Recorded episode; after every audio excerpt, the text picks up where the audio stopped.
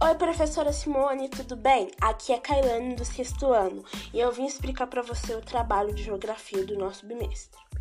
Então, eu fiz um caça-palavras que é assim: você tem que achar, por exemplo, são várias frases, são 10 frases. Vou pegar a frase 2, por exemplo. São 10 frases, pegando a frase 2. Nessa frase tem um espacinho em branco.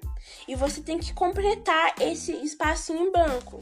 Ó, tem um espacinho em branco que tá escrito assim: são pontos extremos do planeta com a centralidade definida pelo eixo de movimento de rotação terrestre.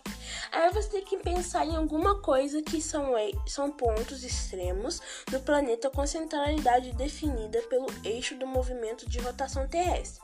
Aí você pensa na, na palavra e você vai lá no caça-palavras tentar achar essa palavra para completar aqui.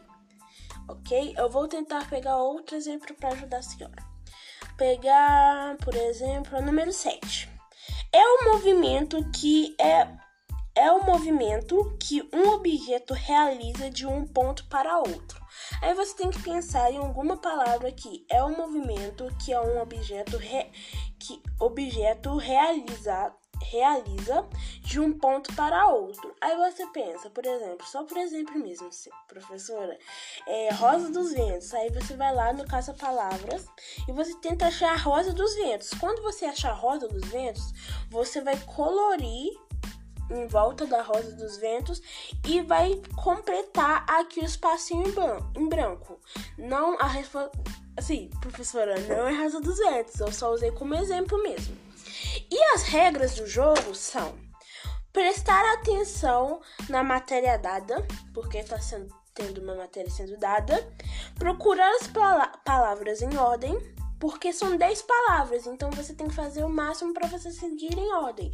Não começar do número 10 ou do número 2. Eu comecei do número 2 só para te explicar, mas o certo mesmo é começar do número 1 e ir até o 10.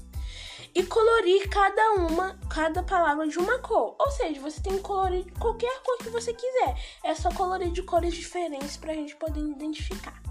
Então, espero que tenha explicado bem explicado para a senhora. Espero que a senhora tenha gostado do meu trabalho. Eu vou te enviar.